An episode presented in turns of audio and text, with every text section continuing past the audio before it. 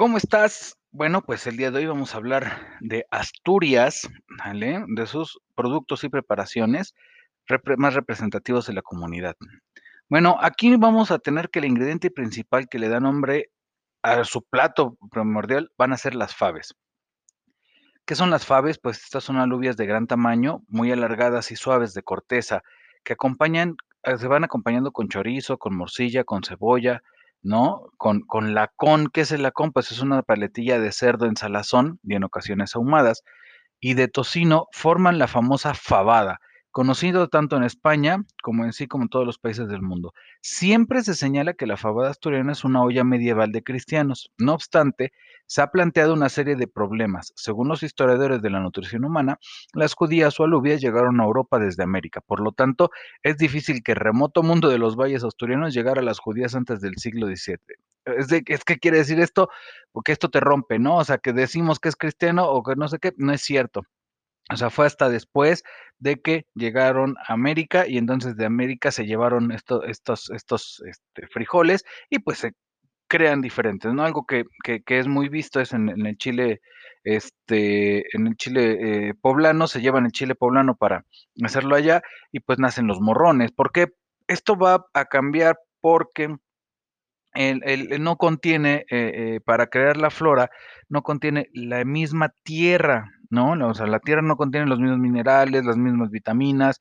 Es como cuando vas a la casa de tu primo, ¿no? O sea, tú, a lo mejor tú lo ves muy flaco y tú estás gordito y te das cuenta que están flacos porque nada más comen ensaladas. No sé cómo viven así, pero bueno. Entonces, a eso nos, nos lleva, ¿no? La primera que, que, que, que lleva eh, o que llegan son los, los friólogos, que es la fava, denominada desde tiempos muy antiguos, a una especie de judía, variedad europea conocida ya desde la época de los romanos, que era un poco productiva. Por esta razón, solo se extendió después del descubrimiento de América las variedades originarias americanas que llegaron. En Asturias, posiblemente existe una tradición de cultivar las judías, ¿no?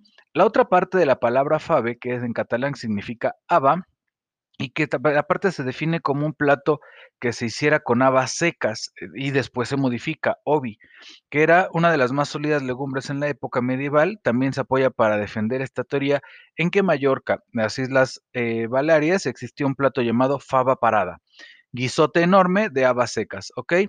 Asturias en la actualidad es considerado uno de los reinos eh, de, la, de las interminables y frondosas alfombras verdes, o sea que está aquí muy, muy, muy naturalizado, muy bonito, ¿no? Muy nice.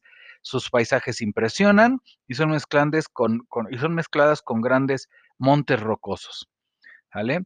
Eh, tanto en el oeste como en, en, el, en el otro lado predominan los prados llenos de flores, los huertos, los bosques, los manzanales, los pueblecitos, las iglesias, las capillas medievales, históricas. Los asturianos han sido un espérate, estoy hablando como la señora Dogfire. Los asturianos han sido un pueblo de campesinos, pastores y pescaderos. Ojo con esto, y aquí hay que poner suma atención. Campesinos, pastores y pescadores, ¿vale? Eso nos está determinando desde ahorita qué es lo que podemos encontrar o qué es lo que ellos están creando o dando al mundo. Podemos encontrar 30 variedades, 30 variedades de quesos elaborados con leche mezclada de vaca, cabra y oveja, pero la mayoría de ellos son de elaboración artesanal. La especialidad son los jamones embutidos de jabalí, de venado, de, del trucha y el salmón, así como toda la variedad de pescados y mariscos procedentes del Atlántico. Agarra ahorita tu celular o tu tablet, busca el Atlántico para que veas dónde está y veas con qué está colindando. Ok, ya lo veremos viendo más adelante en clase. Se presenta en las mesas de manera sencilla y auténtica. Los asturianos celebran todos los años sus especialidades gastronómicas con fiestas, con concursos cuyo motivo de celebración son las sidras, las castañas, obi, las alubias, la cebolla, los suculentos potajes de la fabada y los tentadores dulces. El día 11 de noviembre, ¿vale? Comienza en España el Día de las Matanzas Caseras y ningún otro animal doméstico ha sido tan celebrado como el cerdo. Así, así tú, o sea, tú cuando piensas en el poblano te dicen, ¿el poblano qué le gusta comer? Pues solamente tres cosas, cerdo, cochino y marrano. Y esto viene por toda la cultura, ¿no? Que, vamos a tener de, de españoles. Por su utilidad en la alimentación humana. Para muchos, La matanza es un acto, una especie mítico que se realiza de acuerdo con la tradición transmitida por generaciones de padres a hijos. Tradicionalmente participan los hombres y las mujeres, pero con diferentes tareas. Los hombres separan los jamones, que son las patas del, del puerco, ¿no? Y las diferentes partes de la carne. Las mujeres se encargan de los embutidos. Para la elaboración de embutidos, primero las carnes se aderezan con hierbas y especies y se pasan por máquinas trituradoras una y otra vez y después vamos rellenando las tripas de cerdo. Uno de los embutidos que más reconocen en España es la morcilla asturiana, que se elabora desde la Edad Media. Históricamente, la palabra eh, morcilla significa embutido. O sea, estás comiendo un embutido de embutido. Aunque en la actualidad decir morcilla referirse a un embutido de sangre. Personalmente no me gusta, pero pues sí sabe rico la morcilla española. Tiene castañas y cosas así, ¿no? Para su elaboración, al sacrificar el cerdo, la sangre debe ser sometida inmediatamente a tratamiento para que no se cuaje. Mm, Para ello se remueve constantemente la sangre caliente. La parte de carne suele llevar la morcilla, se macera previamente en una mezcla de especies. Además de sangre, carne y tocino, la morcilla puede incluir otros diversos ingredientes como patatas o calabaza, nueces o almendras, canela o ajo, sal y o azúcar. Lo que es imprescindible es cocer la morcilla antes de colgarla para que se seque. En el norte de Asturias las morcillas se ahuma. Mm, es la más conocida y de esta manera se conserva mucho más tiempo. Pero aquí viene a, lo, bonito, ¿no? Después de esto, vamos a ver la sidra asturiana. Pip, piriri, pip, pip. Ya los celtas cosechaban manzanas al noreste de España para elaborar sidra a mediados del siglo XVIII.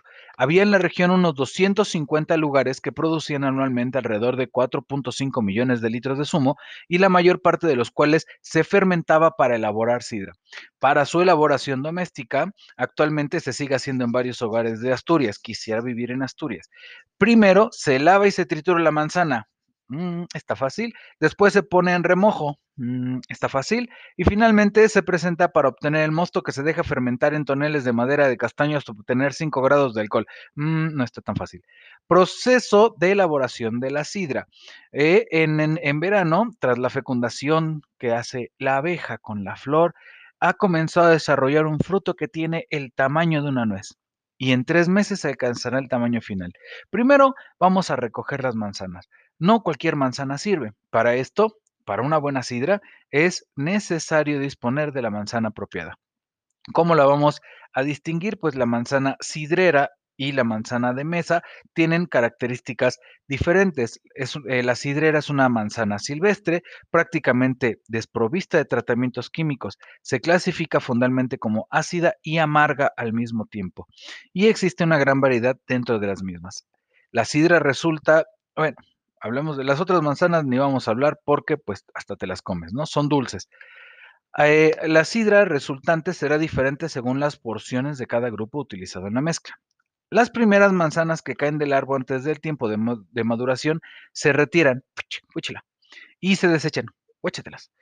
La recogida comienza haciendo primero, haciendo, perdón, la recogida comienza hacia, estoy todo tonto, disculpen, hacia el primero de octubre, la primera semana, ¿vale? Cuando la manzana está madura, se sacude el árbol y se recoge la fruta del suelo directamente o, eh, o con la mano o con un quisquia, que es una vara de medio metro con un gancho y lo vas jalando. ¿Vale? De aquí nos vamos al al al a los segundos pasos que ya lo lavas, ¿no? Lavas la manzana, la dejas bien bien bonita. Esto tiene que ser mediante un sistema de tambores rotativos para que se vayan jugando y se le caiga toda la tierra. Se transportan, eh, y se hace una una pasta o o o o pulpa, ¿no? Y se deja macerar alrededor de 6 a 24 horas.